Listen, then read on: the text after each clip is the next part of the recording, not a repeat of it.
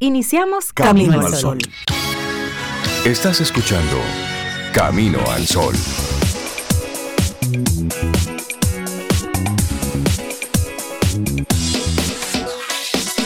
Comienza Camino al Sol. Muy buenos días y bienvenidos a Camino al Sol. Es lunes, arrancando la semana. Estamos a 6 de febrero, año 2023. Buenos días, Cintia Ortiz, Omeida Ramírez y a todos nuestros amigos y amigas Camino al Sol oyentes. Buen día, sí, es de día y estamos arrancando la semana. Hola, Rey, buenos días para ti, para Cintia y bueno, para todos nuestros Camino al Sol oyentes, esperando que, que hayan pasado un fin de semana tranquilo, que hayan disfrutado, que hayan hecho cosas para el bien de cada uno y de ellos y de la humanidad. Oye, Me gusta de La eso. humanidad. Cosas para el bien de la humanidad. ¿Y cómo Y pasaron? para uno mismo. Empezando por ahí. Sí, claro. arrancando por ahí. Y a nuestros amigos Camino al Sol oyentes, ¿cómo, ¿cómo arrancaron la semana? ¿Cómo estuvo todo? ¿Cómo va la vida? Puedes comentárnoslo a través del 849-785-1110, es nuestro número de teléfono. Ahí tenemos la aplicación de WhatsApp en la que estamos conversando siempre. 849-785-1110. ¿Y tú, Cintia, cómo estás? ¿Cómo estuvo tu fin de? Estuvo muy bien, estuvo muy bonito, mojado, seco, de todo un poco, pero estuvo muy bien. Gracias, Rey. Descansé cuando pude descansar, hice cosas cuando tenía que hacerlas. Espero que tú también, Sobeida también, y que cada uno de los Camino al Sol oyentes que ya están conectando con nosotros también hayan tenido un buen fin de semana. Diga, sí, sí, me cansé un poquito, pero hice lo que había que hacer. Pero fue, pero fue O bueno. descansé, Estuvo descansé y aproveché y descansé, porque de eso se trata. Es una fecha más flexible. Sí, y lo importante es estar así como que conectados y bien enfocados con, con lo que Con proyecta. lo que toca, sí, sí, sí. Con lo que proyecta esta semana, con lo que nos toca. Sí, tú sabes que en el fin de semana, hacía mucho tiempo quería ir a una de esas tiendas grandes de acá, a pasear, como dicen, window shopping. A, a tocar mercancía ajena. Sí, como Ah, a ver, a idear, déjame ver cómo se vería esto en mi casa, así como este mueble y cosas Ajá. así. Y Eso es muy divertido. Sí, me pasé el sábado en la tarde en eso. De lo más bien, ¿Y- así. ¿Y, y, qué tal tu experiencia en la calle, el compartir con, con seres humanos? Ah, con- bien, tú sabes que yo me rodeo de ¿Cómo buenos, de buenos seres humanos, entonces siempre que comparto con ellos la paso súper bien, súper bien. Y la calle tranquila. Sí. Ese sábado, sí, muy tranquila. Esto así como en paz. Sí, en tranquilidad total. Eso es importante. Y con un clima muy loco ayer, domingo. Es decir, De verdad. Sí, loco. Porque ¿Por qué? nu- nublado, llovía, salía el sol, volvía Ah, y se sí, sí, acomodaba. sí. Pregunto por qué, porque yo no salí de Ah, mi tú casa. te desconectaste, sí, está No. bien. Sí, sí, pero realmente como un fin de semana que Sí, que esperamos que, llovía, sí. usted haya hecho lo que se haya propuesto hacer. Eso es lo más, lo más importante. Y entonces, ¿les parece si compartimos nuestra intención Camino al Sol para este día? Por favor, por favor. ¿Cuáles son esos pensamientos a los que tú le das más fuerza? Sí, fíjate en lo que se enfoca tu mente. Atención. Mira, yo tengo que revisar eso. Es que hay un dicho que dice que en lo que te enfocas, eso es lo que crece. Si te enfocas en el miedo, crece el miedo. Si te enfocas en el, en el odio, en el mal sentimiento que tú dices que sienten hacia ti, pues eso va a crecer. O que tú Mm. sientes por otro, también eso va a crecer. En lo que te enfocas. Por eso es que la gente habla mucho del poder del enfoque. Porque eso lo hace todo, eso lo permea todo. ¿Cuáles son esos pensamientos a los que les das más fuerza? consciente o inconscientemente. Así que ese es un llamado hoy para reflexionar y ese yo creo que duraría toda la semana. Sí. Sí, fíjate en lo que, en lo que piensas hoy, en mañana, en pasado, para que veas tendencias, para que veas hábitos. Y bueno, a propósito, a propósito de todo esto, la semana pasada nosotros hicimos una especie de mm, Experimento social. experimento social. y, y, bueno, pues, ¿y qué fue lo que pasó para los que estaban conectando con nosotros en, en este momento? Ese experimento social consistía en arrancar nuestro programa después de la introducción en no leer los titulares. Es decir, en simplemente arrancar, compartir nuestra, nuestra intención del día y luego de inmediato irnos a, a la reflexión y compartir con nuestros colaboradores, bueno, pues todo el contenido que, que tenemos preparado como cada día para hacer un ejercicio de desintoxicación, de desinfoxicarnos un poco de todas las cosas que, que van ocurriendo en el mundo y que nosotros simplemente nos vamos, vamos llenándonos sin darnos cuenta, vamos siendo presa de, de toda la información que hay, todo un sistema que quiere que nosotros estemos en torno a ese sistema. Eso fue un poco parte del experimento social. Entonces muchos comentarios sobre. Pero Teníamos sí. a propósitos algunos a favor, otros en contra, otro de buscar un punto, un punto medio. Todavía anoche yo estaba recibiendo mensajes. Ajá. Sí, yo estoy de acuerdo que lo quiten y después, bueno, pero también Pero es sería- importante estar actualizado. y- Entonces fueron, fueron muchos los comentarios. Y, ¿Y a qué viene todo este cuento y el por qué tomar esa decisión de, de golpe y porrazo de desinfoxicarnos un poco? Como programa de radio matutino, forma parte de lo normal, quizás hasta de lo que tiene que ser, que en las mañanas uno de una pasadita rápida a las noticias para saber en qué pie estamos parados. Eso es un poco lo normal y hasta lo responsable, lo serio. Es decir, antes de yo salir de casa, déjame ver cómo amaneció el mundo, qué está pasando, qué ha sucedido en sentido general. Que los medios de comunicación, que antes eran los que dictaban puntualmente las informaciones y las noticias. De hecho, había todo un plan desde la década del 40, en el 50, había todo un plan estructurado desde los medios de comunicación masivos a nivel mundial de cuáles eran las agendas de los temas que se iban a estar manejando. A propósito de la Guerra Fría, eso. exactamente. Bueno, se sigue manipulando. Se sigue manipulando, por supuesto. Pero ¿qué ocurre? Que nos hemos ido llenando, a propósito ya de las redes sociales y de todo eso, nos hemos ido llenando de una serie de informaciones que no tienen un impacto real en mi vida. Es decir, el que yo lo sepa y no lo sepa no me aporta. Entonces, cuando yo me entero de una tragedia que pasa en un país y en otro y en otro y en otro, me voy llenando de cosas que no hacen más que llenar mi agenda emocional de cosas que, no, que realmente no tienen un impacto en mí. Entonces, ese ejercicio de tú soltar por momentos lo que está ocurriendo en el mundo, porque el mundo contigo o sin ti va a seguir rodando, es sano. Es decir, y eso es bueno hacerlo de forma intencionada. Y eso significa tú desconectarte un poco. Y eso es bueno para la salud mental. El tú decir, mira, en esta semana o durante el día de hoy me voy a desconectar para que las revoluciones mentales mías bajen. Eso es por un lado. Y por otro lado también nos ayuda a tener control de qué tipo de contenidos están entrando en nuestro camino, en nuestro ser. Porque desde que abrimos una red social, pues en el momento automáticamente comienzan a llenarnos de una serie de informaciones que no necesariamente es lo que tú estás buscando en ese momento, pero como eso fue diseñado específicamente para que tú estés conectado, pues nos vemos envueltos en todo eso. Entonces, el experimento que hicimos la semana pasada es una invitación a que tú también hagas eso de forma intencionada, a que tú digas, mira, en esta semana ya no voy a consumir más este tipo de contenido. Voy a ir a darle espacio a otra cosa. Es la intención. Entonces, desde Camino al Sol, sí, vamos a compartir noticias, pero lo vamos a hacer un poquitito más corto. Lo vamos a hacer más breve, ligero. más Bueno, ligero. ligera, mm, bueno, no le es que lo que pasa es lo que pasa. Es decir, decir, en los términos hechos. de texto, un poco más. Exactamente.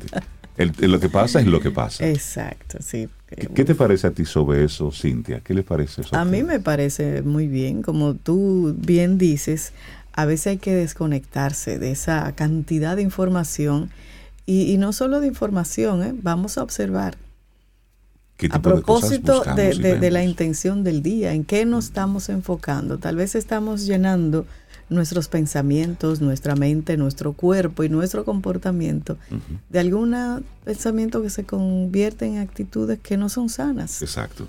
Entonces vamos a reflexionar eso y hacer ese apagón, apagón como hicimos apagón de, de noticias, hacer apagón de temas hasta de gente Claro.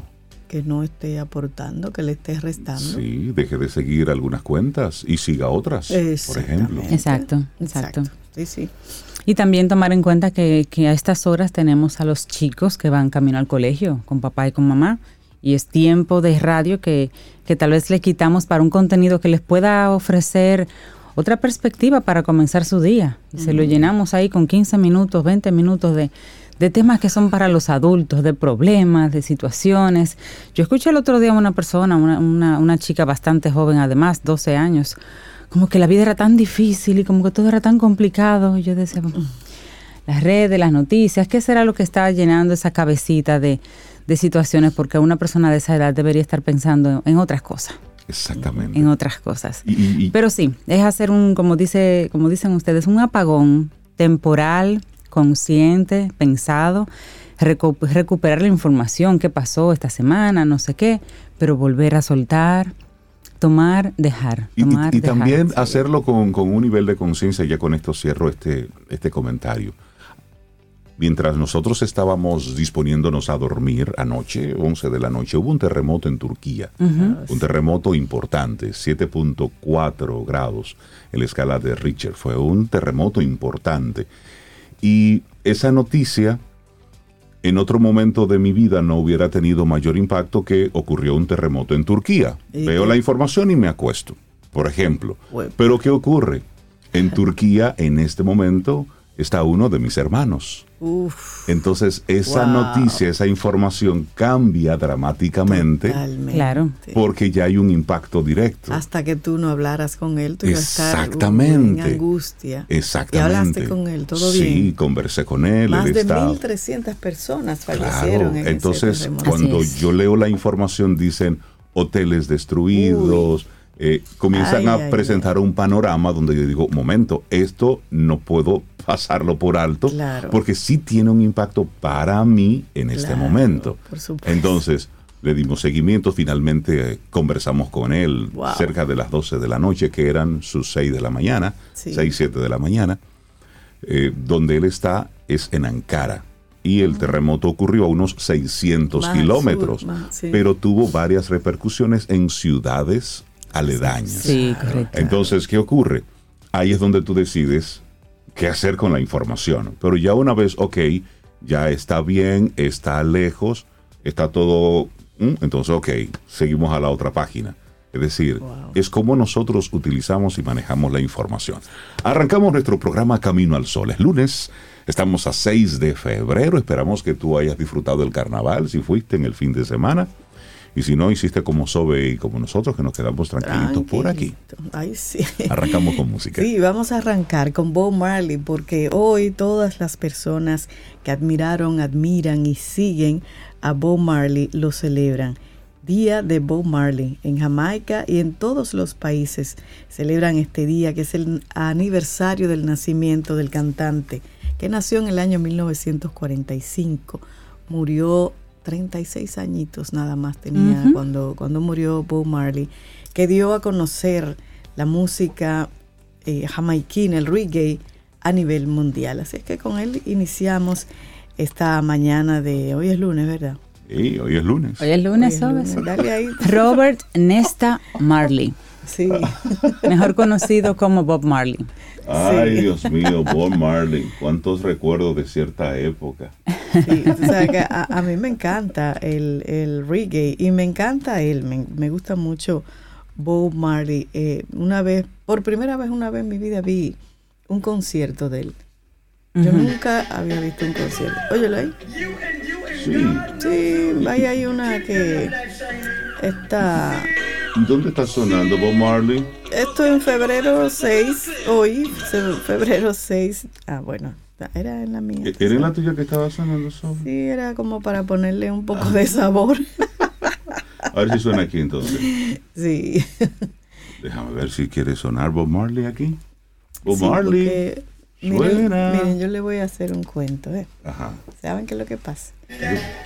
No, ese, ese no es. Ese no es. no es. Miren qué es lo que pasa. Que Reinaldo Infante, él se divierte Él se divierte hobby. Yo no, yo no veo tu- Marley haciendo cambios. Yo no veo El primerito de febrero 6, Reinaldo Infante. Sí. eh, Y eh, entonces él eh, hizo cambios este fin de semana. Él dijo que se quedó tranquilito, ¿no? Lo tranquilo de él es hacer cambios aquí en la cabina. Entonces, Sí, cada cuento. día, sobre todo los fines de semana, uno llega con algo nuevo. Claro. Ahora tenemos, no frente a él, antes yo veía No. un computador. Ahora ves cuánto. Ahora veo dos y una pantalla. Y una pantalla. Con eso, con eso casi casi aterrizábamos el globo chino.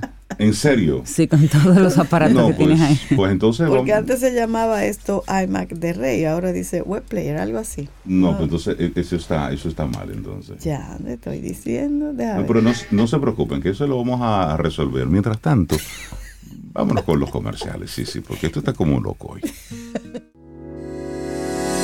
Los titulares del día. En Camino al Sol.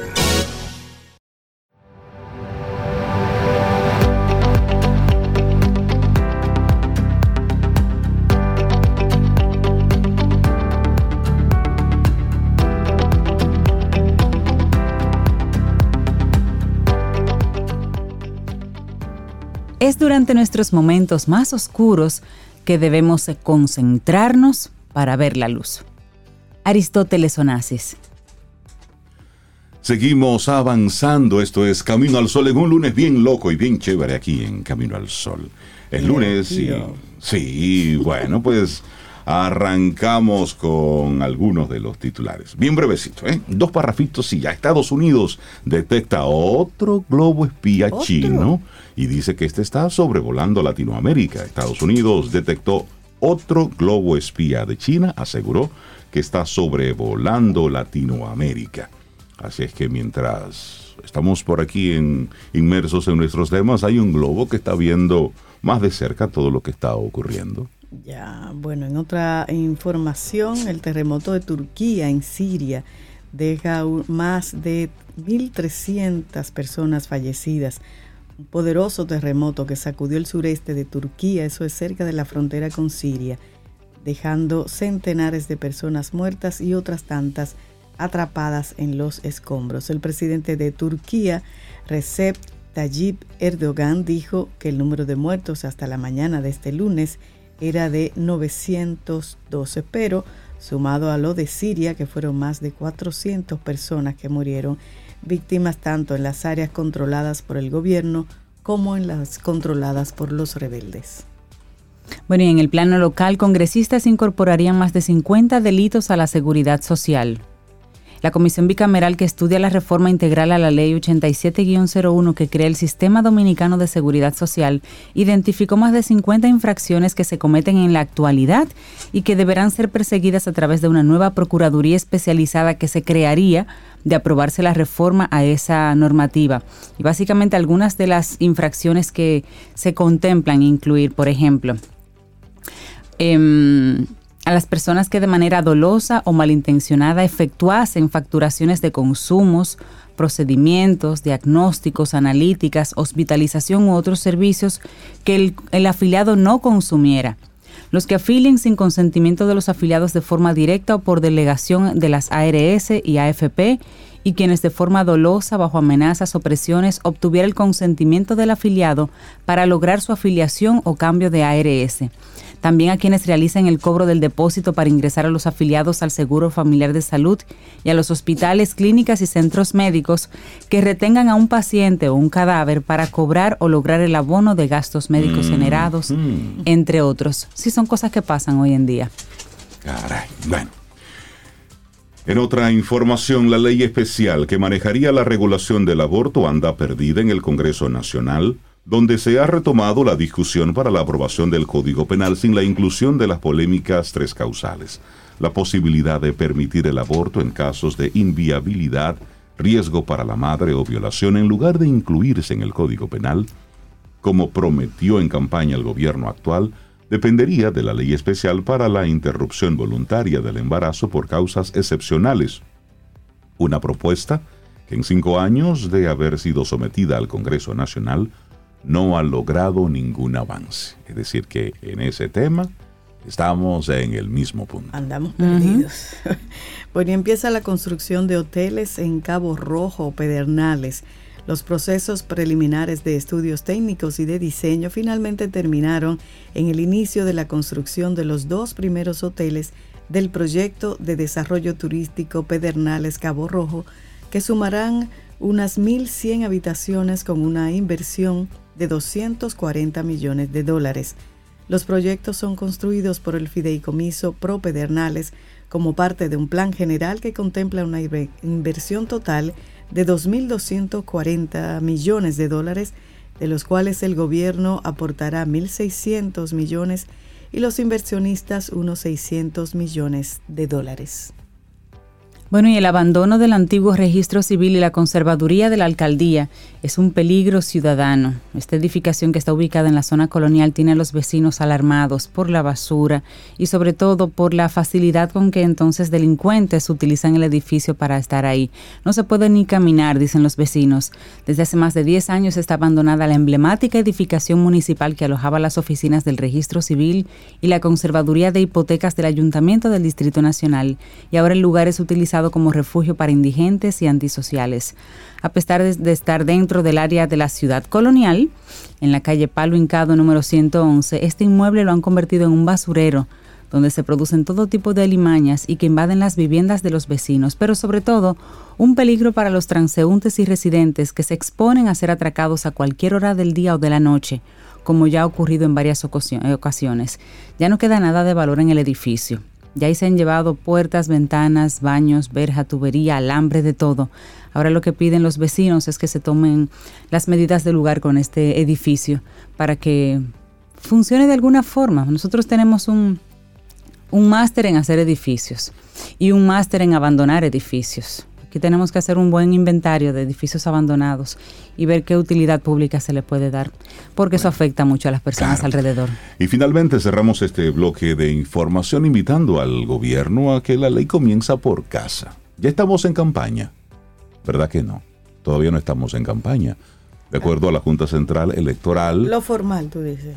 De acuerdo a la Junta Central Electoral, no estamos en campaña. Es decir, no está, debemos, todos los partidos deben regularse y nosotros como ciudadanos debemos descansar de, del proselitismo político. Bueno, pues desde aquí un mensaje directo al gobierno. Se ha convertido en una costumbre escuchar el compás de los tambores y redoblantes junto a grupos de personas que a todo pulmón gritan cuatro años más, mientras se concentran con pancartas en favor de la reelección de Luis Abinader en las actividades gubernamentales a las que asiste el presidente de la República. La campaña reeleccionista a destiempo. Muchas veces es impulsada por senadores, por diputados, por funcionarios, también por empresarios, de las diferentes provincias donde asiste el mandatario. Entonces, como ya esto se ha convertido en una especie de costumbre muy necia. Con todos los presidentes. Odiosa con todos los presidentes. Y ellos nunca están en eso. Nos gustaría que el presidente, que parte del eslogan de su campaña era precisamente eh, hacerlo diferente, el cambio y todo eso. Ojalá que también el cambio llegue hasta ahí, hasta evitar esta odiosa eh, campaña, previa. Sí, hombre, es, odioso. Vamos a concentrarnos en hacer un buen gobierno. Listo. Y cuando toque el momento, y si usted, señor presidente, sabe de algún empresario, algún funcionario, algún senador que está aupando por cuatro años más, usted le dice, mira, me ayudarías muchísimo a hacer un mejor gobierno si esa práctica no la hacemos. Para hacerlo diferente, para que nosotros entonces sí demos un cambio, el cambio real sea eso, hacerlo diferente. Y si cada miembro y funcionario hace bien su trabajo, lo ayuda bastante. Lo ayuda bastante. Con esto sí cerramos ya el bloque de noticias de informaciones aquí en Camino al Sol. Mire, ¿ustedes vieron los Grammy? No. En los Grammy se bailó merengue. Bueno, eso un, tipo de merengue. bueno, pero se bailó, se, bailó. cantando merengue. Lo último es que ahora él se apropia del merengue y lo daña. Yo dejo el tema hasta ahí. Yo, me, me, declaro incompetente ante esos temas. Primero porque la mayoría de los nombres que mencionaron yo los Ya no los conozco. Sí, no, de- debo tener un Bueno, poco de tenemos, actualización. sí, tenemos que, necesitamos una Yo clasecita para revisar. Y actualizarnos. sí he visto cómo la alfombra roja se ha convertido en una especie de desfile de carnaval. ¿Cómo así? Sí, donde cada uno de los de los artistas Ajá. pues hace lo posible por destacar con su vestuario. Sí, de la algunos forma para más destacar. Mira, yo no sé qué hacía Sam Smith con esa, con esa cortina Con así. de- roja. de- era Una cortina, Como una cortina. Pero bueno, So, vamos a ver si, Pero si- yo sé si que ahora Beyoncé sí. fue la que arrasó ahí en, en los, en los Grammys. Vamos a ver si ahora podemos disfrutar de Bob Marley y esto que es Is This Love. Así seguimos. Cruzo los dedos. Cruza los dedos. Veamos. Ahí debe estar sonando. Ahí debe estar sonando. Sí. Dale volumen a algo por ahí. Is this love, ¿verdad? Así que empieza, pero es una versión. Ah, que es que eso es una versión, pero mejor, mejor coloquemos esta, Zoe. Sí, ok. Oh, You and you es lunes, Keep arranca. your love light shining. Laboratorio Patria Rivas presenta En Camino al Sol, la reflexión del día.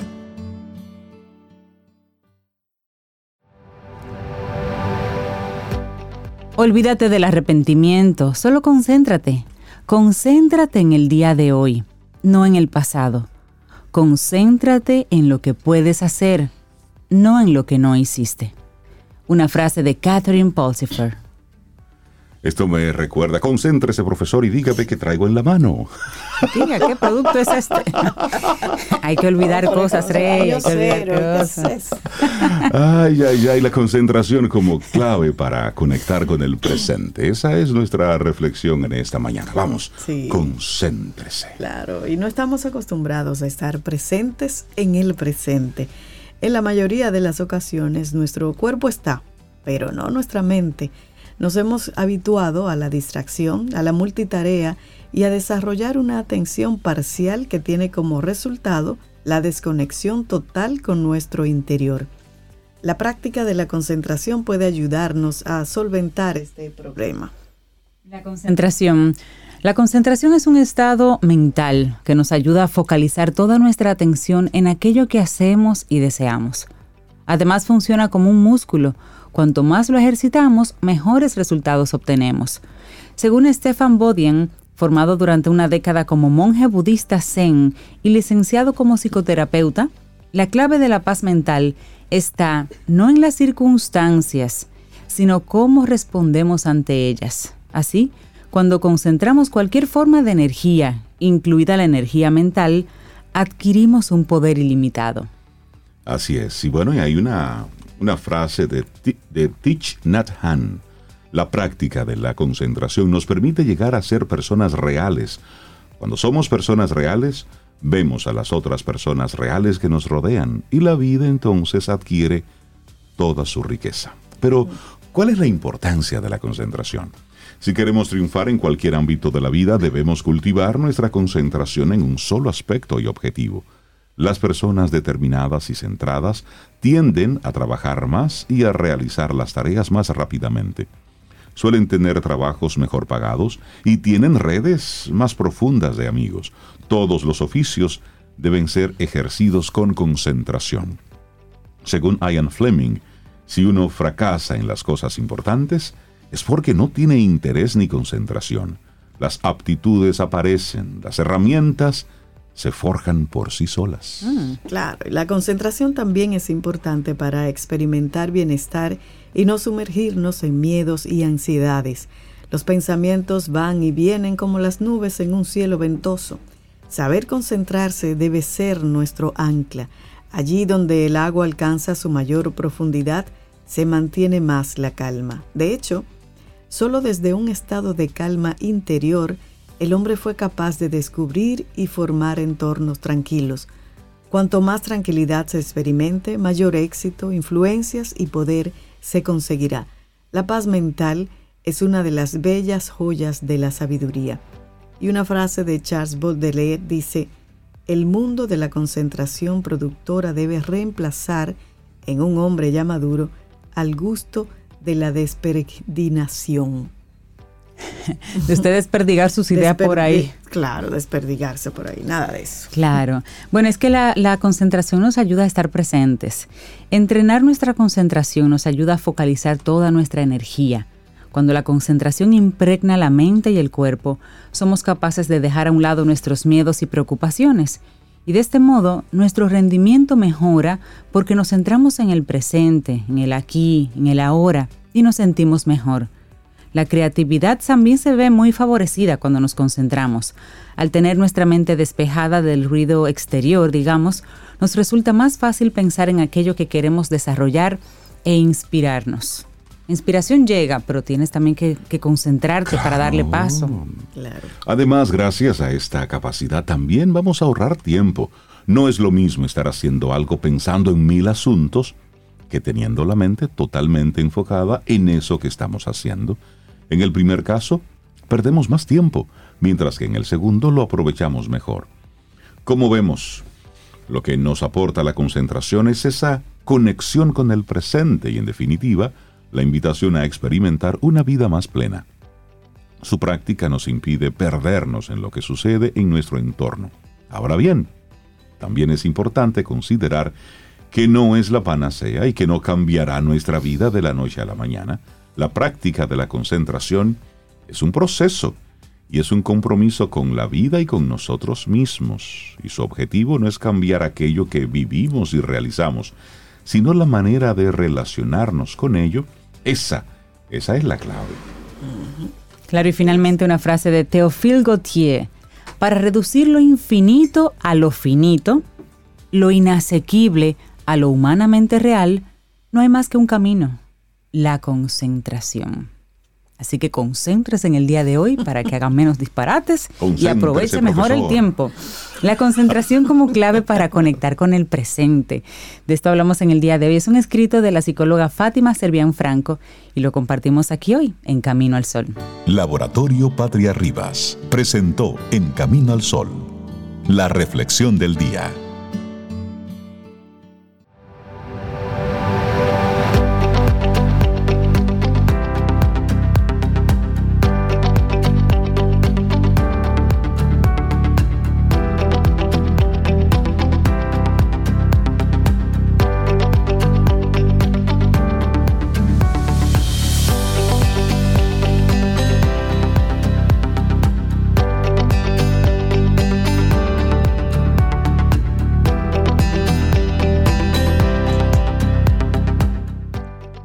No te detengas en lo que salió mal. En cambio, concéntrate en qué hacer a continuación. Gasta tus energías en avanzar para encontrar la respuesta. Dennis Waitley. Seguimos avanzando en este camino al sol. Muchísimas gracias por conectar con nosotros en esta mañana, arrancando de, de buena forma y con cambios, porque la vida es eso, la, la vida es movimiento. Y como la semana pasada nos dieron como que un jamaquioncito, unos cuantos movimientos que han seguido ocurriendo, lo que pasa es que han sido más leves y no nos hemos dado cuenta. Pero sí, la vida está, y, y el mundo y el planeta está moviéndose constantemente. Bueno, pues tú te mueves o te mueven. Esa es la realidad.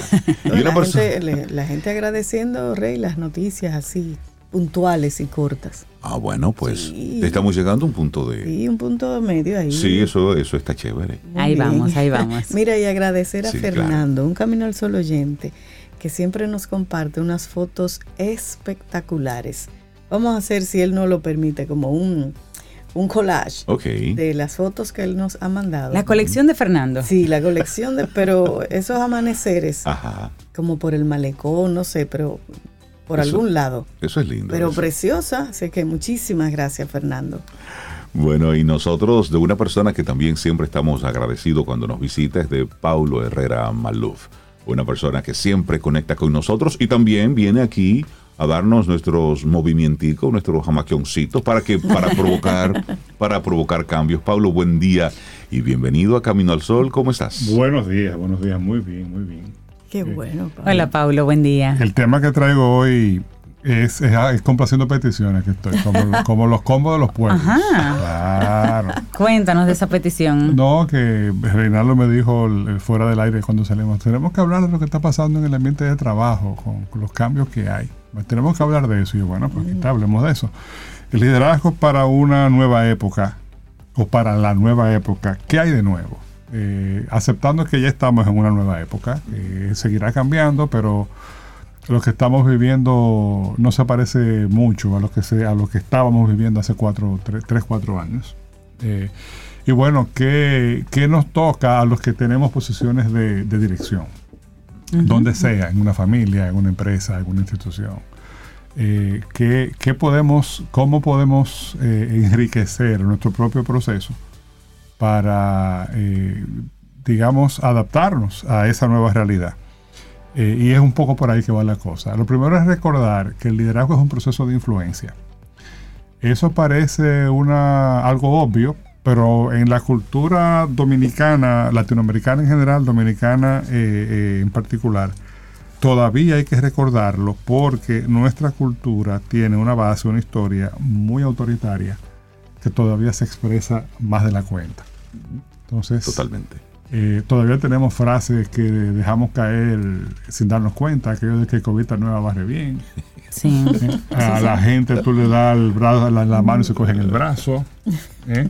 Estamos llenos de, de, frases de cultura Sí, popular, claro. pero que tienen, Tiene una razón. tienen una razón Claro. muy importante. Eh, entonces, eh, eh, y, y básicamente es recuperar la noción, que siempre ha sido así, de que las personas actúan en base a sus propios criterios y tienden a ejercer la libertad, mucha o poca, que tienen.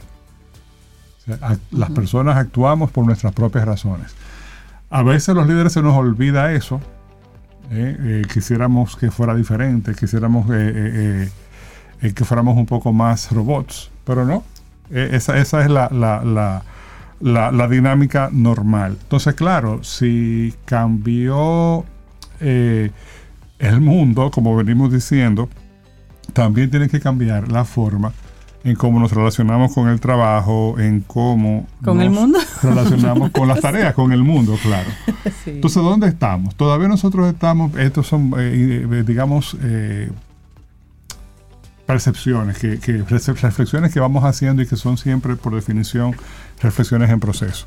Todavía estamos eh, asimilando las consecuencias de la gran renuncia. ¿Mm? Eso, eso que se habló en el año, empezó 2020, 2021, Sí. donde en el mundo entero, en el mundo entero, muchas personas sencillamente dejaron sus trabajos y no volvieron. No volvieron. Eh, todavía eh, eh, hay muchas empresas que, te- que tienen menos personal del que debieran o del que tenían cuando, ah, cuando comenzó este terremoto Sí.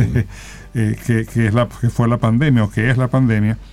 Entonces, eh, estamos ahí todavía. Yo tengo reportes de, de, de locales, de clientes míos que me dicen que hay eh, personas que renuncian al trabajo antes de tomarlo. Antes de tomarlo. Sí, sí, sí, sí. Es algo así como salir a buscar trabajo y con los dedos cruzados que no aparezca. Pasó, tengo, tengo dos casos particulares. Una persona que me dijo, mira, exactamente, eh, me quedé esperando a la persona con la entrevista, nunca vino. Nunca llegó. Wow. No llamó, no, llamó, no, no. Sencillamente no. O sea, en algún momento de- del proceso se dio cuenta que no, que no quería el Que trabajo. no quería.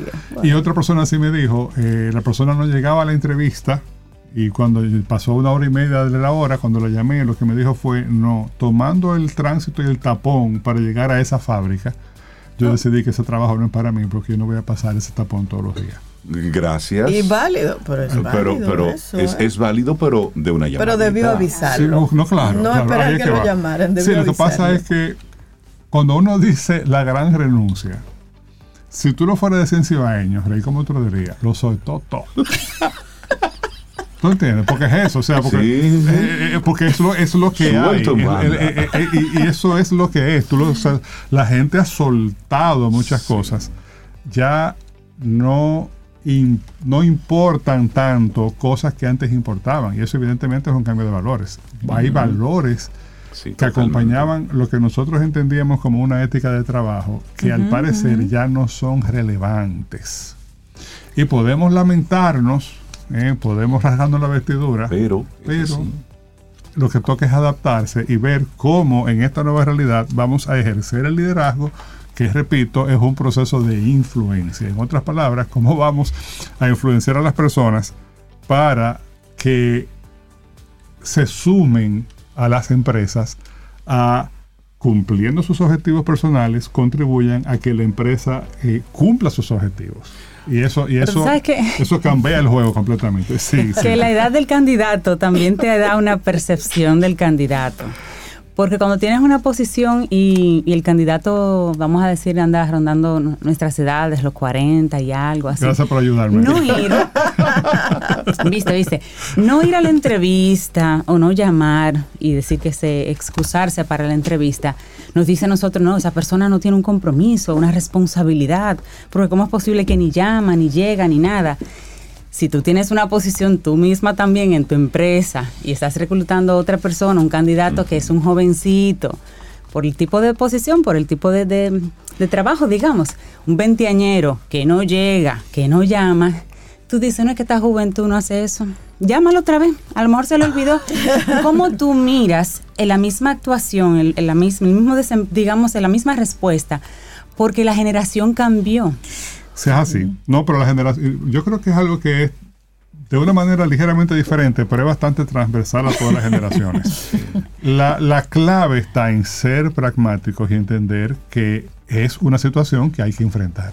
Totalmente. Porque si no, tú no vas a tener sencillamente personas para tú a tener tu empresa vacía. Sí. Correcto. Mira, Ese es el nuevo lenguaje, es la nueva dinámica. Mira, Pablo. Vas a tener que adaptamos. ceder. Mira, yo hice, te hice esa solicitud con toda la, La mala fe. la mala fe del mundo, precisamente por algo que nosotros estábamos viviendo en estos días. Y, y es que hemos estado en proceso de, de reclutamiento personal que necesitamos.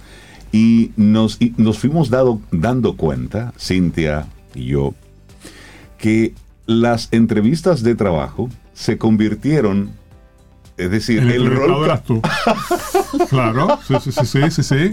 Es decir, El empleador es el entrevistado. Sí, Sí, sí, sí, es eso- decir, es uno de los cambios. Y eso es un cambio de paradigma interesante. Es decir, dime por qué yo debería trabajar aquí. ¿Qué tú me ofreces?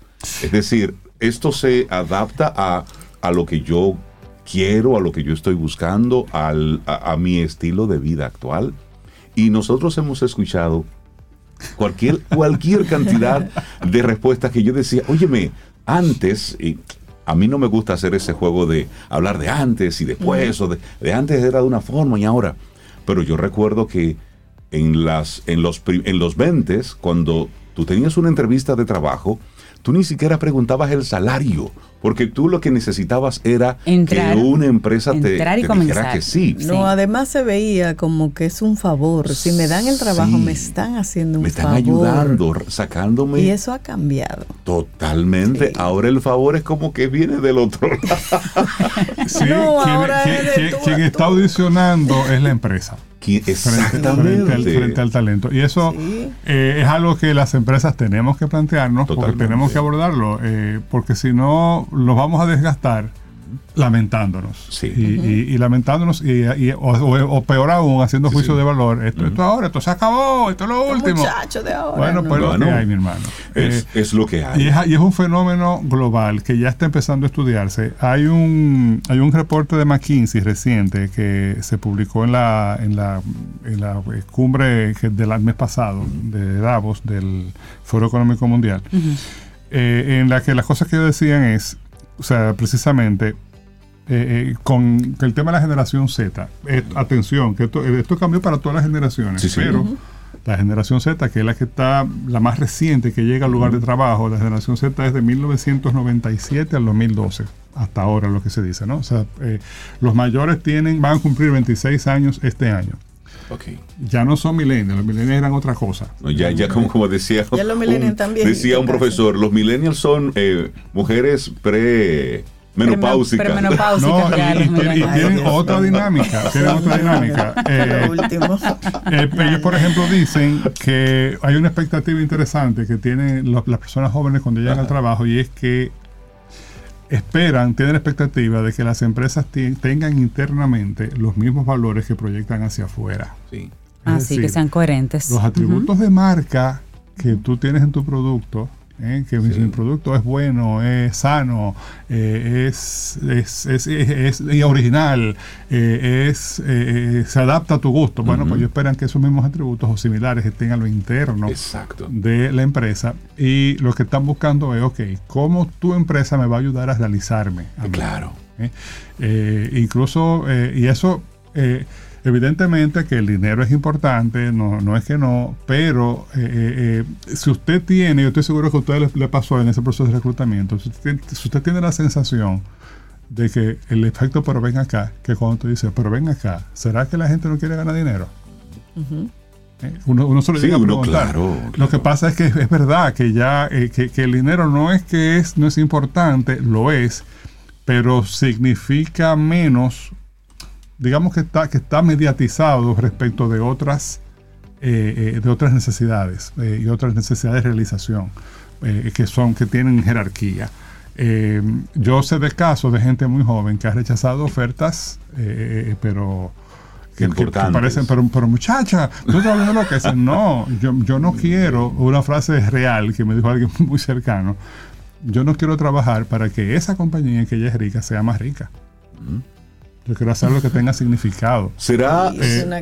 ¿será eso, Paulo, una, Oh, una respuesta de, de esos hijos que vieron a sus padres eh, darlo todo por una empresa Es que, y, al, pues mira, y al fin- y eh, terminar como unos Eh, bagazos? y como el juego del tesoro escondido, está caliente, Rey. Sí. Tú estás caliente, tú te estás acercando a lo que es. En ese reporte que, que, que me citaba de McKinsey, ellos hablaban, porque también esa generación es la generación del asiento trasero del carro. Mm, Eh, interesante concepto. Sí, ellos estaban ahí, escucharon todo. Espectadores ahí. Todo. La, la música que tú ponías la asimilaron y por eso esta generación escucha todo tipo de Sí. música, todo tipo de música. escuchas a un muchacho de, de 20 años eh, conectando con, con cualquier eh, con cualquier bolero De aquella de época. aquella época. Porque, tienen, porque tienen toda la música, tienen toda la música a la disposición, no es como nosotros que Sí, tenemos sí, que sí. juntar los casetes y los discos. Claro. Tienen toda y no les es ajena porque la escucharon mientras iban en el asiento trasero del carro. Pero en el asiento trasero del carro también se enteraron de todas las crisis habidas y por haber. Crisis matrimoniales, crisis económicas. eh, de, de hecho, Sí. ellos hacen notar que lo- los generación, ese informe, que la generación, los, los más viejos de la generación Z, tenían 12 años de edad cuando llegó la crisis del 2009. Ok. Y eso de alguna manera también lo marcó. Ellos saben lo que es una crisis. Eh, han, han- han- visto a sus familias tener que pasar probablemente más de una crisis, eh, incluyendo crisis familiares, y son sobrevivientes de esas crisis. Claro. Y eso les da una perspectiva diferente que los que estamos, eh, lo- a los que nos toca seguir dirigiendo, que todavía somos, estamos eh, vigentes todavía, ¿verdad? Tenemos que entenderlo y tenemos que encontrar la manera de, de que estén eh, motivados y que estén integrados, porque al final de cuentas es una alianza. Ahí estoy citando a Ken Blanchard ahora. Ken Blanchard fue el primero hace muchos años ya que dijo que el liderazgo es una alianza. Totalmente. O sea, el liderazgo no es algo que tú le haces a alguien, no es algo que hacemos juntos, es un acuerdo. Es un acuerdo. Y eh, eh, hacen falta dos personas. eh, en este caso, el colaborador y, y el líder. Entonces, tú tienes toda la razón. Las crisis están, están en todo esto. Y no hablemos de esta crisis reciente que plantea, imagínate tú, si a personas de todas las edades le, le planteó cuestiones existenciales muy profundas eh, de qué es lo que yo quiero hacer con el tiempo que a mí me queda, eh, y por eso, porque no fueron solamente los jovencitos que renunciaron No. en la gran renuncia, ojo, fueron personas de todas las generaciones. Claro Sí, sí. que eso tiene que, hasta cierto punto, me atrevo a decir, determinar, determinar la actitud con la que una persona joven se acerca al trabajo, sea el primer trabajo o el segundo trabajo. Pero lo que vimos eh, en pandemia cuando las empresas comenzaron de nuevo a llamar a la gente a sus puestos de trabajo. La cantidad de gente que renunció, dijo, no, es que yo no vuelvo a la oficina. Bueno, De se hecho, dice ajá. que en Estados Unidos eh, anda cerca de 4 millones de personas que renunciaron entre el año 2020 y el 21. Exacto. Cuatro eh, un También empresas que, dice- entendieron que no necesitaban tanto personal como tenían antes de la pandemia. O que tuvieron que simplemente adaptarse de, o sigo que tú sigas funcionando de esa forma, o estoy condenado a transformar el mismo modelo de negocio. Cosa que también está sucediendo. Le iba a decir que tengo un amigo que dice que el que se está haciendo de cuarto en Estados Unidos es el que hace lo del letrerito de Help Wanted. Porque los dichos letreritos están en todos lados. Y Hay Esther ahí diseñando. Sí, eh, pero, pero a, a eso iba, Rey. Ah, Perdón, ¿se escucha? Ay, sí, sí, eso- hubo un, un- como un glitch ahí. Ok. Eh, a eso iba, a que realmente tam- que también por un tema de, de- de- de avance tecnológico, de transformación tecnológica, la forma de hacer el trabajo cambió. Sí. Eh, y eh, bueno, la irrupción de la inteligencia artificial eh, que apenas comienza, eh, eh, lo que está sucediendo con el, el chat GPT es algo muy interesante. Sí. Eh, por ejemplo, en, el- en cómo se aprende, eso, eso, va a seguir cambiando. Pero claro, tiene que cambiar también la forma en cómo tú super- supervisas y el significado de esta, de esta frase también cambia, de esta expresión, que es la expresión saber trabajar. Mira, y a propósito, ¿Qué significa saber trabajar? a propósito hay un aporte de Anthony para que entre a, Ajá, a ese tema ajá. de saber trabajar, que él dice que posiblemente está pasando que la juventud esté desarrollando más sus habilidades duras y no así las blandas. Eh, una cosa Mira, que está, punto. una Por cosa que así. está re- recuperando el, el- el- Lo que decías de saber no, trabajar. y el informe de McKinsey también Ajá. que ellos decían es porque ellos, ellos- ellos están aprendiendo con su propia organización que son, es una empresa de consultoría de las más importantes del mundo que tiene presencia global es una cosa que está pasando en nuestras oficinas es que el significado o el proceso de, de- de- de internship o de entrenamiento a personas nuevas se volteó, se puso pata para arriba. Literalmente, ¿Cómo- la cómo expresión. así? Porque dicen, tú tienes gente que ya, digamos, de la edad de nosotros, cu- ¿cuál fue que tú dijiste? Ciento cuarenta y pico. Cuarenta y pico. Ahí entramos todos. Ahí entramos todos. Eh, sub 80 vamos a decir. o sub 100. Me gusta esa sub Eh, 80. eh, o sea, pe- personas de nuestro perfil, que son los que están llamados a entrenar a los, a los que entran, que resulta que nosotros sabemos cómo se hace el trabajo, pero respecto del nuevo entorno digital y tecnológico del trabajo, los que llegan saben más Saben que más. nosotros. Entonces, literalmente saben mucho más. Entonces, lo que se está dando es una especie de, de simbiosis, de asociación, o lo que están tratando de provocar, es que, ok, yo te enseño esa parte blanda que dice Anthony, cómo, cómo se hace el trabajo, pero tú me enseñas la parte digital. Exacto. Porque realmente es, una revolución, es una revolución total. Y eh, la última vez que estuve aquí hablaba de un término que se está popularizando bastante, que es reskilling. Literalmente eh, adquirir nuevas habilidades para funcionar en el mundo, no solamente en el trabajo. Totalmente. Eh, eh, yo soy uno que he tenido que abrirme eh, a, a temas, por ejemplo, de que tú te acuerdas de las páginas amarillas. Claro que sí. Ay, ay, Se te ay. cayó la cédula. Oh, pero por supuesto. Ya ellos no hay página amarilla. la la página amarilla ahora es Instagram. Que estoy diciendo una, una- una- algo que es sumamente sí. obvio, pero, pa- pero todavía para muchas personas que, que tal vez no, no- como es mi caso, que yo no, no he tenido no- una presencia así en redes sociales, no, no, no, no, no, No no la he activa. necesitado, gracias a Dios. Pero, pero yo me estoy dando cuenta, no, espérate, esto es un tema que hay, hay que ver cómo lo incorporamos porque, porque es, un- es, un- es una nueva realidad, es un nuevo mundo que hay allí, ya no tan nuevo, nuevo para las personas que tenemos más edad, digamos, eh, y- pero eso también afecta la forma en cómo se trabaja. Eh, ¿Cuánto? cu- pues mira, por ejemplo, eh, antes había que gastar cualquier cantidad de dinero para hacer un CRM. O sea, que Sí, es un sistema de- un sistema de, de- de relación con el cliente. Yo tengo casos de algunas empresas clientes que, que combinando eh, eh, aplicaciones gratuitas o cuasi gratuitas te arman un CRM en menos de un año. Claro. Tranquilamente. O sea, antes había, había, había que gastar cientos de miles de dólares para eso. Sí, así es. Claro, tú necesitas las habilidades para hacerlo. Necesitas primero saber que esas, esas herramientas están ahí y luego saber dónde está el conocimiento que te lo puede adaptar Claro. a tu medida. Hay un, hay un concepto que utiliza nuestro amigo Jesús Izquierdo de World Gate Group, que es el concepto de codarizarse. Es decir, cuando tú te quedas como Kodak, eh, anclado en ese pasado, y dices, no, no, no, eso de, la, de las cámaras digitales, no, eso es una moda, eso pasará. Ajá. ¿Cuál fue el resultado final? Que La Kodak... que- arrollaron. Entonces, podemos correr el riesgo de codarizarnos si nosotros nos quedamos enclavados en ese antes De era mejor. de Y que un si subestimamos. Exactamente. Si subestimamos lo nuevo. Hay un tiempo que cambió. Y si quieres mantenerte activo, productivo, eh, metido en toda esa dinámica, definitivamente debemos entender cómo estas generaciones con el tema del primer empleo, cuáles son las cosas que las personas que hacen posible de forma física, operativa, el que una empresa exista, porque una empresa no es solamente la idea y el dinero, sino hay alguien que tiene, La que, gente. que, tiene que mojarse las manos. Así es. Cómo, cómo todo eso vuelve y se reinventa y se reconecta todo. Pero mira, termino con una, con una reflexión que parece que no, que no tiene que ver, pero sí tiene mucho que ver. Y es la siguiente, es una conclusión a la que yo he llegado.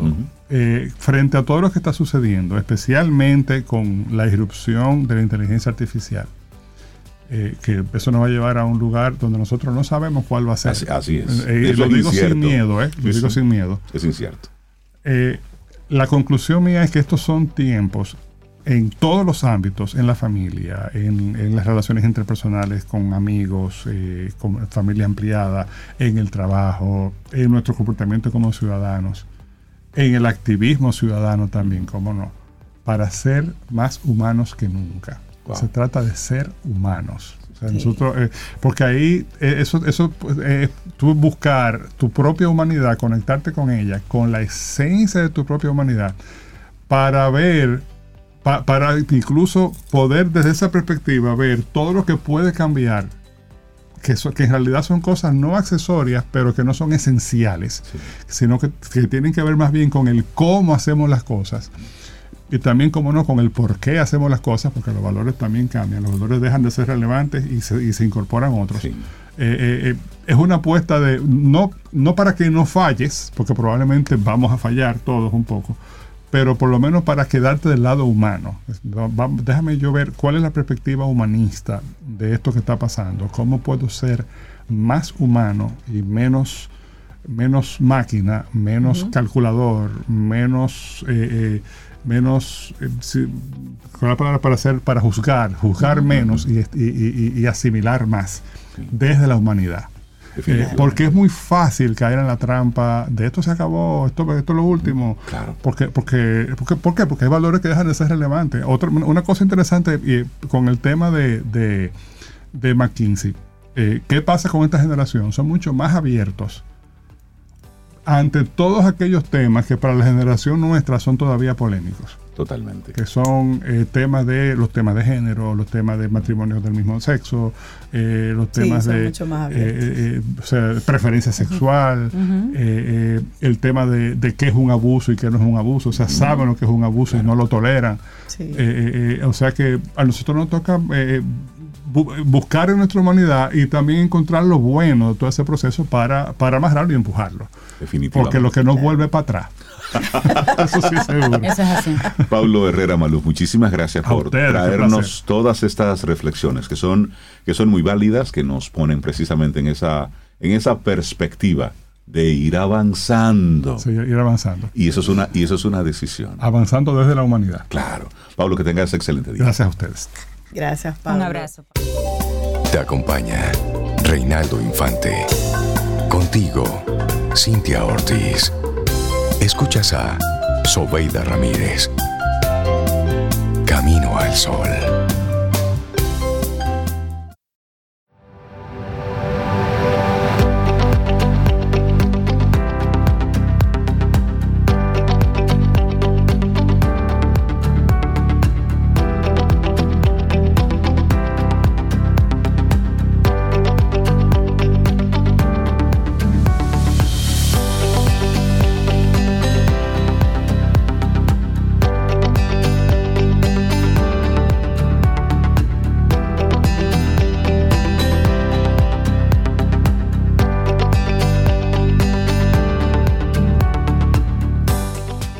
La mayoría de las personas no tiene idea de la capacidad gigante que podemos controlar de inmediato cuando concentramos todos nuestros recursos en dominar un área única de nuestras vidas. Esta es una frase de Tony Robbins.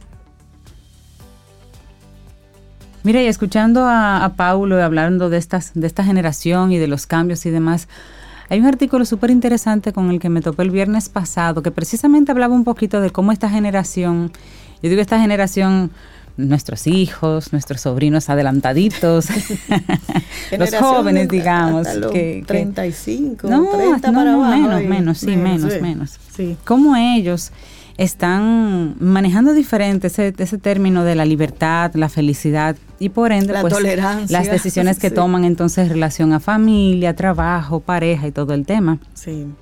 Súper interesante de, un periodista, Jaime Durán, y él hablaba, por ejemplo, el futuro está entre nosotros. Más allá de lo que algunos quisieran volver al pasado, los datos concretos dicen que toda mejora nace un mundo mejor del que vivimos. Y como que es lo que están experimentando, o por lo menos lo que algunos expertos ve, ven que está experimentando este mundo. Dicen nuestros descendientes van a multiplicar su libertad y su felicidad. Eso es una gran Qué noticia, bueno, eso es maravilloso. así. que no sobrepasen en eso. Y ellos comentan sobre todo la, la base en lo que van eh, manejando su, su teoría, es que por ejemplo a principios de los 80 el 40% de los seres humanos vivía en extrema pobreza. Ahora está así, más o menos el 10% de la población. Que bajamos del 40 al 10. Así es. 30. Y que para el 2030 ya se prevé que no será ni el 3% de la población mundial. Ojalá que no fuera nadie, pero realmente se están viendo mejoras. Claro. Desde el origen de la especie hasta hace 60 años, la mayor parte de los seres humanos padecieron esa pobreza extrema que está desapareciendo. Claro, y, y otro dato que también ellos resaltan es que hasta la década de 1960 la mayoría de las personas eran analfabetas. Actualmente el 85% de los adultos saben ya leer y escribir. Estamos acostumbrados a hablar gratuitamente durante horas con personas situadas en cualquier lugar del mundo. Hasta hace 30 años solo podíamos conversar con los vecinos. Eso, eso es verdad. Sí, solo con los vecinos. Eso es, si, tú vivías en, en Monción, Sí, tú en la solamente piña, podías hablar con un vecino en. Monción o en la piña, en la es ahí. cierto. Y ahora con el mundo. Mira, cuando tú lo ves en perspectiva, realmente sí. Nada cambia tanto a la gente como la revolución que se produce cuando se incrementan sus posibilidades de aprender y de comunicarse. Ay, sí. Por ejemplo, otra cosa que dice, el Producto Interno Bruto no expresa nuestro bienestar como lo hacía cuando no existía el mundo virtual. Cobra actualidad lo dicho por Robert Kennedy en un momento, que él dijo, eh, el PIB no incluye la belleza de nuestra poesía, la inteligencia de nuestro debate público, no mide nuestro ingenio, ni nuestro coraje, ni nuestra sabiduría, ni nuestra compasión, ni nuestra devoción. En suma, mide todo excepto lo que hace que la vida valga la pena. Oye, qué, qué hermoso ese pensamiento, bellísimo. Y bueno, las cifras económicas no registran el efecto sobre nuestras vidas de bienes digitales y otros intangibles no monetizados, que son el principal motor de la transformación de la especie. No pueden comparar el cambio de mi vida desde que escribí mi tesis, dice este periodista, sobre la poesía de Omar Khayyam, por ejemplo, en una máquina de escribir, usando papel carbón para hacer una copia, hasta ahora que él escribe este artículo en una computadora consultando permanentemente datos en la web. ¿Qué diferencia, eh, de verdad, esos escritores? Máquina de escribir y su imaginación y su creatividad. Sí, cuando nos pase por la mente eso de que todo está peor, mire, bueno, por ejemplo, música y libros. Por ejemplo, la venta de discos casi desapareció en estos años, pero actualmente se venden más ejemplares de canciones que nunca y a un precio reducido. Más allá de las ventas, una gran cantidad de música se difunde a través de sitios de descarga de manera gratuita y vuelve a la gente distinta, porque la música cambia el cerebro de la gente, la vuelve distinta a la vida, inunda la realidad física y virtual de otra manera. Entonces, nada de esto aparece en el Producto Interno Bruto también. Así son, son, son las cosas que tenemos que seguirle dedicando pensamientos porque definitivamente estamos ante un cambio de paradigma. Las cosas no son como eran y tenemos que estar precisamente despiertos, eh, alerta con, con todo esto. Y una, una colaboradora que siempre nos trae el tema digital es María Ten, quien nos acompaña de nuevo en este Camino al Sol. María, buenos días, bienvenida a Camino al Sol, ¿cómo estás? Hola, súper bien, ¿y ustedes? Muy Estamos bien. muy María. bien muy y bien. contentos de conectar de nuevo contigo. ¿Cómo va la vida? ¿Cómo van? ¿Cómo va ese mundo digital? bueno, va creciendo y moviéndose y, y justamente de eso vamos a estar hablando hoy, que ya por fin salió el reporte de, anual que tanto esperamos de tendencias digitales. Ok. Y más que comportamiento, lo que estoy viendo es un reforzamiento de muchas cosas que hemos venido hablando y, y está interesante la cosa. Tendencias, tendencias, el nuevo panorama digital. Bueno, pues comienza a contarnos. Ya nosotros estamos hablando ahí de que no todo está tan mal, de que hemos avanzado en muchas cosas. Háblanos de las tendencias precisamente en este mundo digital. Eso es así. Y empezamos por clarificar, que ya lo sabemos, porque eh, como siempre, Dominicana brilla en, en, las cosas importantes del mundo. Ya somos más de 8 billones de personas. Nosotros fuimos el número 8 billones. Y a partir de ahí, lo que se va dando es un crecimiento importante en esos nativos digitales. Okay. Ya vamos viendo cómo muchas personas son, les sale natural el tema de, del Internet. Y me encantaba el tema de, de Paulo, porque yo lo he vivido, yo que soy millennial, lo vivo, y, y, ahí que dijeron de la doña y la cosa. De la del doñeo que no ya acompaña personal, a los millennials. No es personal, María. Un comentario que hizo, hizo alguien. No, no, no es broma. Pero eh, sí se ve mucho, muy, muy marcado el impacto que tiene la generación Z en todo lo que estamos viviendo ahora a nivel de tendencias digitales. Y les voy a decir números rápido, pero me quiero enfocar justamente en, en, esas tendencias que marcan el comportamiento del consumidor. Perfecto. Cosas que son importantes para nosotros saber que hay, ha crecido mucho el consumo en tiempo de la televisión streaming, o sea que la gente está viendo más televisión que antes, aproximadamente tres minutos más que el año pasado. Okay. Lamentablemente ha bajado un poquito el audio. Eh, importante saber también que más del 59% del tráfico de Internet pasa por el móvil, o sea que se sigue reafirmando la importancia de crear eh, canales y estrategias pensadas para el móvil, que 92.8% de la gente consume videos, cualquier tipo de videos, ya sea música, ya sea educativo, comedia, meme, receta, chistes, sí, sea, realmente. Contenido de video. Importante aquí el ranking de plataformas donde la gente está viendo esos videos. Número uno es YouTube. Número dos es TikTok. Número tres, Netflix. Número cinco, me voy a saltar lo que no son importantes. Okay. Número cinco, Amazon Prime. Número ocho, Google Play. Y número 10, Disney Plus. Bueno, y mencionaste a TikTok que tiene un. Tiene un. De, de frente tiene Estados Unidos quien está pidiendo a las diferentes plataformas, eh, tanto a la de Apple como a de Android, para que elimine la aplicación de sus, de sus tiendas. Porque entienden ahí que hay un, un, tema de espionaje, hay toda una conspiración detrás Porque en origen de todo TikTok eso. es chino, correcto. Exactamente. Personas que van a, que han ido a China, que conozco, me dicen que allá en China no se ve nada de Occidente. Sin embargo, ellos tratan de entrar para acá, Claro. a Occidente. Dice Estados Unidos, ¿no? Digo, Es, un comportamiento Bueno, distinto y, y llama mucho la atención. Como, como TikTok eh, en tan poco tiempo ya es el número dos, o sea, la plataforma número dos Sí. para Sí, consumir un logro. este tipo de contenidos. Vamos ya ahora a hablar de comportamiento. Ok. Porque esos números son importantes y es importante saberlo, pero a- nivel de lo que hemos venido hablando años para acá, no cambia mucho. Cambia el porcentaje, evidentemente, se mueve un poquito, va, sube o baja, pero a nivel de tendencias es lo mismo.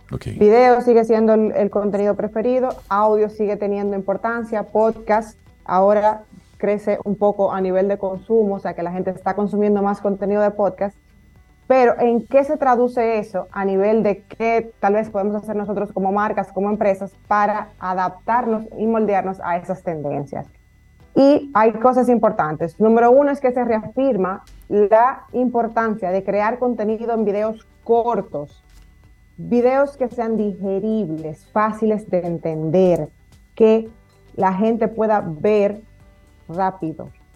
También que ya ahora, en este año, mueren las third party cookies. Las third party cookies son esos cookies que te persiguen por todo el Internet para que te pueda llegar publicidad de diferentes vías. ¿Y por qué me lo cambiaron? No, mejor, para nosotros los consumidores, Ajá. mejor porque nos da más seguridad.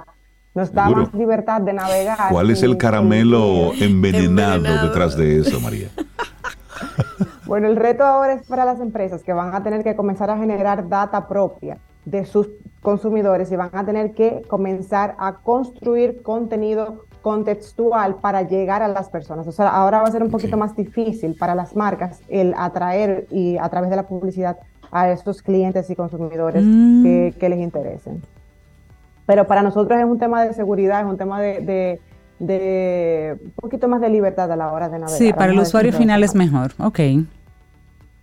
Es así. Eh, también hay un tema de accesibilidad que se reafirma para este año y es el tema de hay que usar subtítulos, hay que usar letras grandes, hay que usar eh, eh, esos elementos a nivel sobre todo del contenido de video que ayude a que las personas puedan entender el contenido sin tener que escucharlo. O sea, yo puedo crear un video corto de tips, recomendaciones y demás, pero tengo que asegurarme de que la persona pueda saber de qué yo estoy hablando sin tener que escuchar. Buenísimo. Ujú. Otro punto también importante y, y- y me gusta, me gusta, es el tema de que la gente quiere que a nivel social, a nivel de redes sociales, los canales sean menos precisos, menos diseñados, menos estructurados y que se conviertan en medios un poquito más exploratorios. La gente quiere autenticidad, la gente quiere usar las redes para descubrir cosas. Y hay un término nuevo que me, que me encantó cuando lo vi, que son los, los guide tours, como los, los eh, tour operadores, pero de las redes sociales. La gente está buscando conectar con per- otras personas, con creadores de contenido, que le ayuden a navegar sobre los temas que a ellos les interesan. Por ejemplo, si a mí me está interesando un tema de moda, yo busco personas que me den recomendaciones rápidas y simples sobre combinaciones de ropa, sobre qué comprar, sobre qué va mejor con qué. Entonces, la gente lo que quiere ahora es descubrir marcas, productos a través de estos creadores que de manera natural van educando sobre un tema. Me Y con tanta. Otro gente punto- trabajando, trabajando contenido por esa línea, eso Sí. significa que eso sigue en alza, a más. Es así. Eso es así. Otro punto importante también, y, y creo que va, va a ser un reto importante para todos los que trabajamos digital, es que ya el storytelling no es lineal. Ya ahora la gente está buscando diferentes puntos de conexión. Hay que innovar en la forma que estamos contando nuestras historias, justamente buscando el, ese elemento nuevo de autenticidad y de, y de conexión un poquito más real, porque va muy atado a que la gente ya no quiere pertenecer a comunidades egocéntricas, la gente quiere comunidades mucho más colaborativas y reales. Entonces la gente se está quitando un poquito ese, ese vitrineo digital y está trabajando más por lo que tiene dentro y creo que eso va a ser interesantísimo ver cómo se va desarrollando eh, eh, a nivel digital y a nivel general en, en este mundo eh, de redes sociales y de, y de web. O sea, que se espera que la gente sea más auténtica, más, más honesta al presentarse en las redes. María, ¿y cuál entiendes Bueno. tú es el mayor impacto? Es decir, ¿cuál sería el cambio más, más importante y cuál a ti te, te toma hasta por sorpresa? De las cosas Mira, yo creo de este nuevo panorama. Yo creo que lo más eh, importante y, y retador va a ser el, el quitarnos esos paradigmas que teníamos de cómo funcionaban las cosas y el entender que hacerlo mejor y hacerlo tal vez con más tiempo y, y- y en medidas tal vez más orgánicas va a ser lo, lo- lo más importante. Lo que más a mí me sorprende es el tema de- del impacto que tiene TikTok, el impacto que tiene este tipo de contenido de video, porque lo hemos venido viendo, pero que esté tan, tan, tan marcado a nivel de tendencia, a nivel de número en, en este año, porque vimos, vimos este reporte actualizado a octubre del año pasado y no era de esa manera. O sea, que de octubre aquí, esto fue tan grande el impacto que mira cómo ya es la plataforma número dos. Entonces ahí hay que, hay que evaluar y hay que ver realmente la, la importancia que tiene ingresar a ese canal, entender cómo funciona y ver si realmente mi público está ahí, pues tengo que yo también estar ahí. No se diga más, La tarea profesora. no cede. Las tendencias, el nuevo panorama digital. Bueno, es lo que hay, es lo que trae, es lo que trae el barco. Y No hay que siendo- ubicarse y, claro, y, y póngase, ajustarse. póngase contento que si esos son sus problemas, Póngase contento. María, ten la gente que quiera conectar contigo. Bueno, pueden escribirme a yo soy arroba mariatenm.com o seguirme en redes sociales como yo soy mariaten. Ahí estaré compartiendo los números en detalle para que lo puedan ver con calma. Buenísimo. Gracias, Muchísimas gracias, María. María. Un abrazo. Buen día. Buen día. Un abrazote, chao, chao.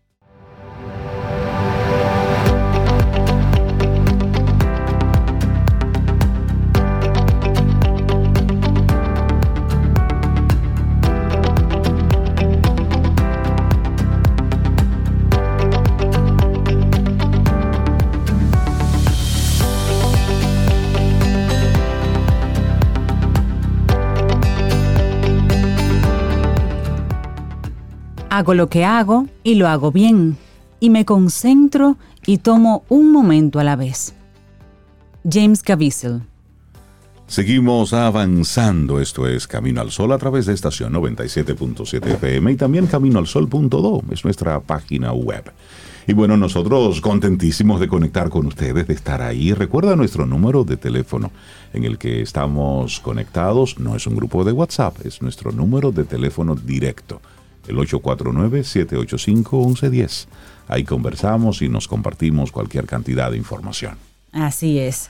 Y seguimos aquí en Camino al Sol. Y hace unos días, nuestra gurú oriental, Marie Kondo, después que habló tanto de organizar y organizar y organizar, dijo que, ¿Qué dijo?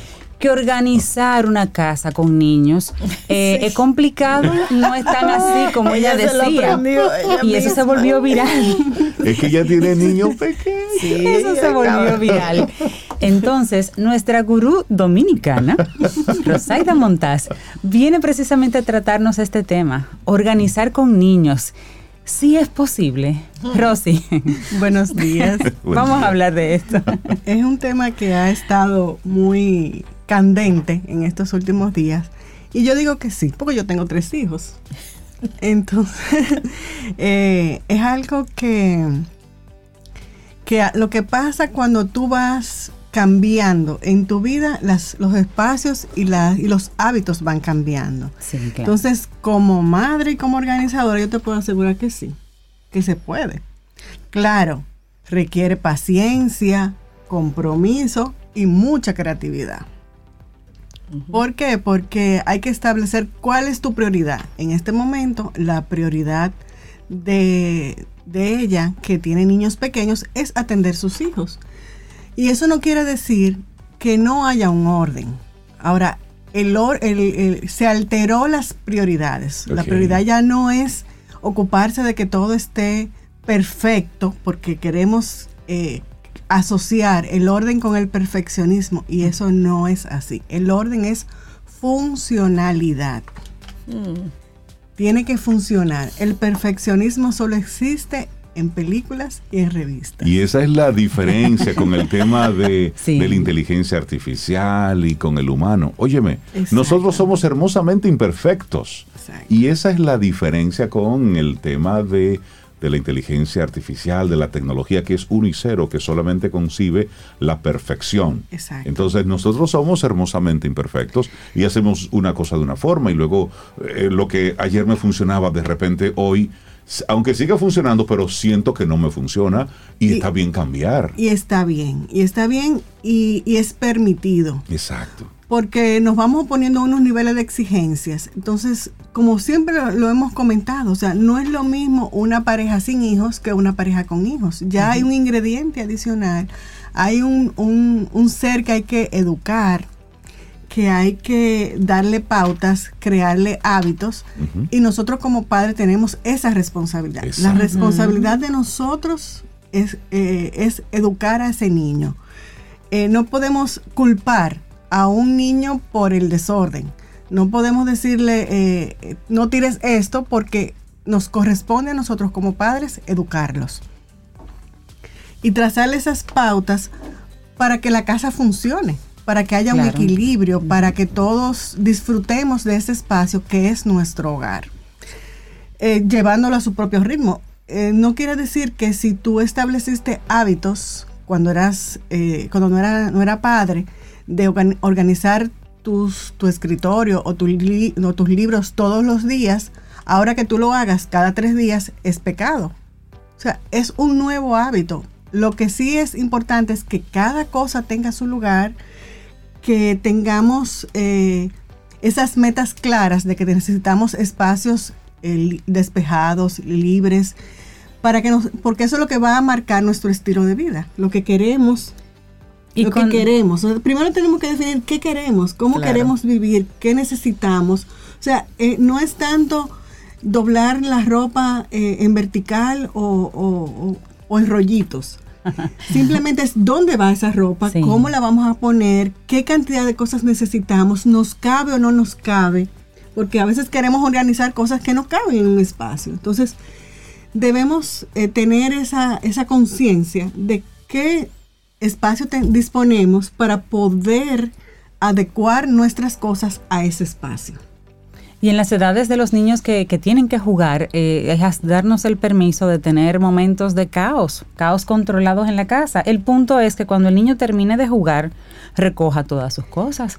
Yo recuerdo que en mi casa mi mamá siempre tenía de eso que, di- que dice Richard Douglas, bicuí, es bicuicito así como de cristal, cositas en cerámica, en la- a, a la mano. Es decir, en mesas bajitas y demás. Y la gente preguntaba, pero aquí no hay niños. Y ella decía, sí, aquí hay niños, pero ellos saben que no le pueden poner la mano a eso. Exactamente. Ahora lo que se estila de las madres jóvenes que quitan todo para que el no, No, no, pero ese no, es su no. entorno y ahí Sí. hay Y eso va a cosas, él- debe saber que o ella, aprenda. que- No, y, y hay que delimitar las zonas, porque no toda la casa es un- una zona de juego. Claro. Entonces, eh, de- definir dónde es el espacio de juego, dónde es el espacio donde, está, donde los adultos comparten y, y manejar, porque eso, so- eso es lo que crea límites.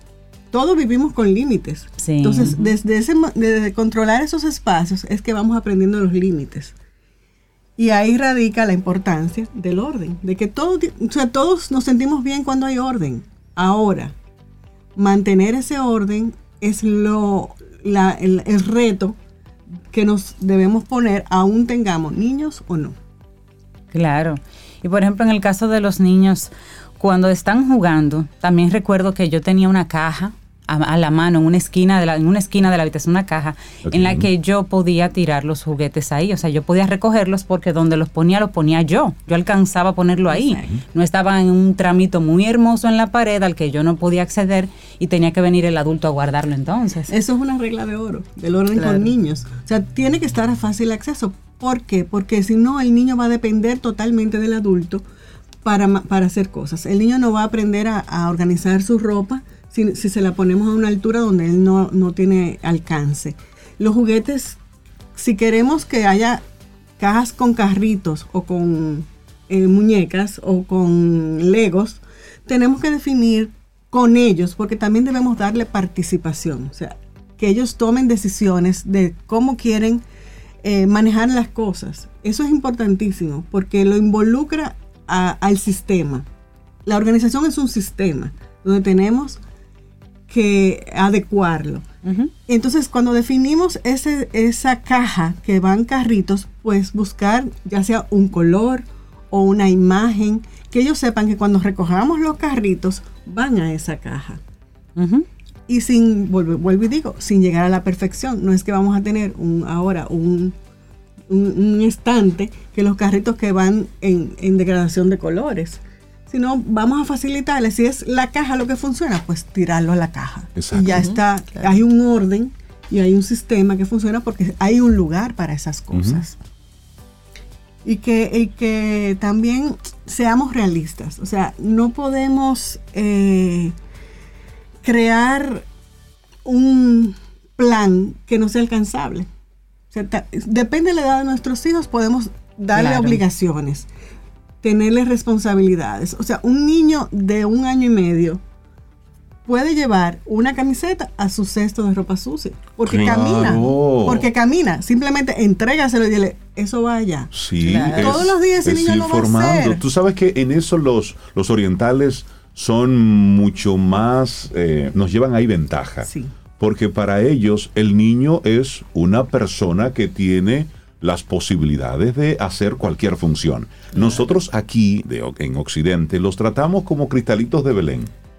Sin embargo, tú ves a un niño oriental y yo lo veía porque la semana pasada precisamente estaba viendo algunos procesos educativos en, en- en niños bien pequeñitos en, en China y en Japón.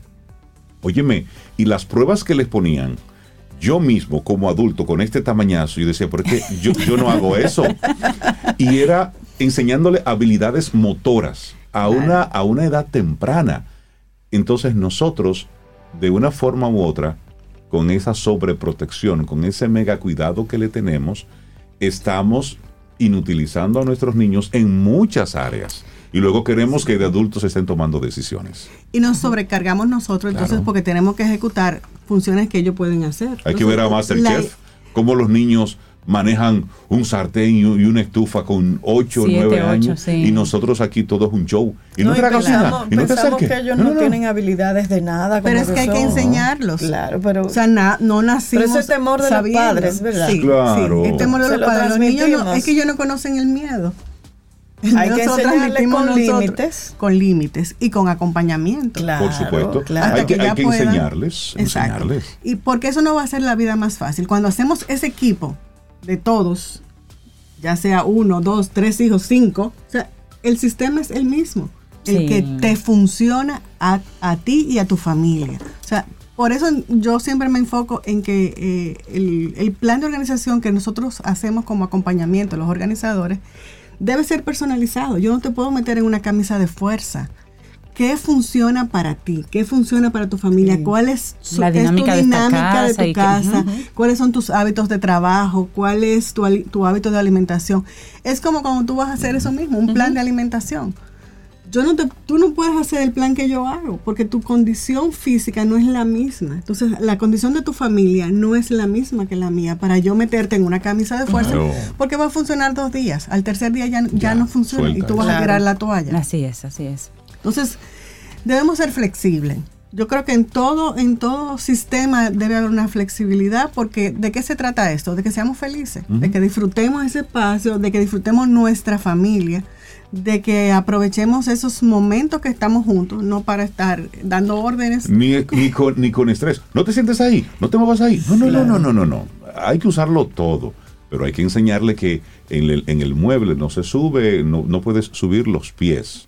Es decir, comenzar a, a darle órdenes y estructura. Mirarlos como lo que son, un ser humano en construcción. Por supuesto. No y un es- muñeco minene hasta que llegan a los cinco Claro y ahí que queremos sí. entonces Y comenzar. Y también pensar en, favor de ellos, porque a veces queremos eh, meter camisas de fuerza, o sea, que la habitación del niño esté Pristine. exacto. No, hermano, que haga su reguero, pero tú le enseñas a que A que si haces un reguero, tienes que recogerlo. Claro. Y sobre todo, que esas actividades tengan horarios, Claro. Porque no es que vamos a tener el, el juego todo el día. Entonces, ¿qué va a pasar? Que la casa va- se va a ver regada todo el día. Entonces, vamos a hacer horarios. Claro. O sea, establecer límites, límites y límites claros. Para que la, para Enseñando que- a papá y mamá a ser papá y mamá. Rosy, la gente Esto no que- es una magia. No, es no, una no, magia. pero hay mucho de, mucho de sentido común en Y todo esto. nosotros los organizadores pues hacemos ese acompañamiento Claro, y la gente de, que de quiera- retomar eso. La gente que quiera conectar contigo, porque de verdad Y que llevarte es- a su casa. que es un Rosy, reto. ven a ver. Sí, porque un niño, mm, dos niños buenos, pero cuando son tres, cuatro, cinco. Sí. Es un reto. Y, y funciona. Pues podemos conectar a través de las redes sociales. Organizarop y nuestra página web, organizarop.com. Ahí vamos a estar ampliando este tema en estos próximos días. Lo importante es que organizar con niños sí, Sí, es, es. posible. Claro. Sí es posible. Rosaida Montaz de Organizarop, muchísimas gracias. Que tengas un excelente día. Encantadísimo. Gracias. Un abrazo, Rosy. Gracias, Rosy.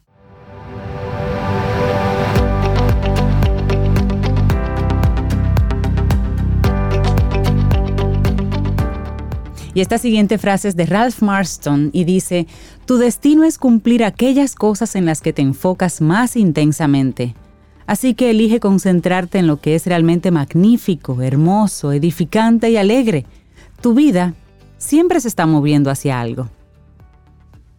Eso significa que usted tiene que poner el timón para que se mueva hacia algo que valga el esfuerzo. Claro, ir La controlando Qué vida- las buena frase de Ralph. Sí, sí, la vida siempre está moviendo. Así bueno, es. y nosotros ya en esta parte final de nuestro programa darle los buenos días y la bienvenida a Paloma Fernández. Ella es responsable de admisiones de las becas ENAE en República Dominicana. Ay, Entonces, vamos a conocer este programa. Buenos días y bienvenida a Camino al Sol. ¿Cómo estás, Paloma? Hola, muy buenos días a todos. Todo bien, gracias a Dios. Qué bueno. Bienvenida, Paloma. bueno. Hablemos de, de las habilidades laborales más demandadas en este 2023. Vamos a prepararnos Para, que la- Vamos a para que la gente se enfoque con poner las becas, atención. claro. A para, ver. para ver qué estudiar. Exacto. Así es, bueno, eh, nosotros desde NAE Business School eh, nos hemos reunido con un grupo de reclutadores en España y bueno, también en conjunto con, con las necesidades que hay aquí en el país, eh, a través del informe cero que desarrolla la MESID y la presidencia, hemos identificado cuáles son las áreas más demandadas globalmente, pero también aquí en, en la República Dominicana. Y bueno, una de nuestras maestrías líderes y además rankeada por el ranking Forbes y Q- eh, QS es nuestro máster en logística y dirección de operaciones, que de hecho este año, eh, debido a la necesidad que hay en el país, hemos adaptado una mención especial de logística hotelera. Mm, Eh, también nuestro máster en International Trade es una de las áreas también más demandadas y por supuesto agronegocios, ya que bueno, a raíz de la pandemia hemos visto que eh, hay una necesidad de combinar muy bien el área logística y de agronegocios para que los productos lleguen más rápido, porque hemos visto que hay- ha habido una escasez en este sentido.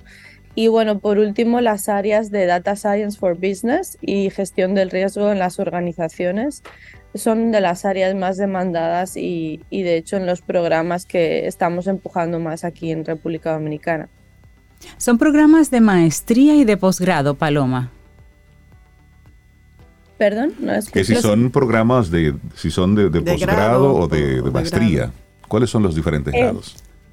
No, todos nuestros programas como Escuela de Negocios eh, formamos ejecutivos y son maestrías. De hecho, son maestrías oficiales que dan acceso al- a estudios de doctorado. Entendido. Entonces, por ejemplo, una maestría, una persona que nos está escuchando y le interesa esa maestría de logística, que a mí me parece maravillosa, porque realmente el mundo ahora mismo necesita mucho de esto. ¿Cuáles serían esas carreras? Las personas con qué carreras tendrían mayores oportunidades de aprovechar una maestría en logística, por ejemplo?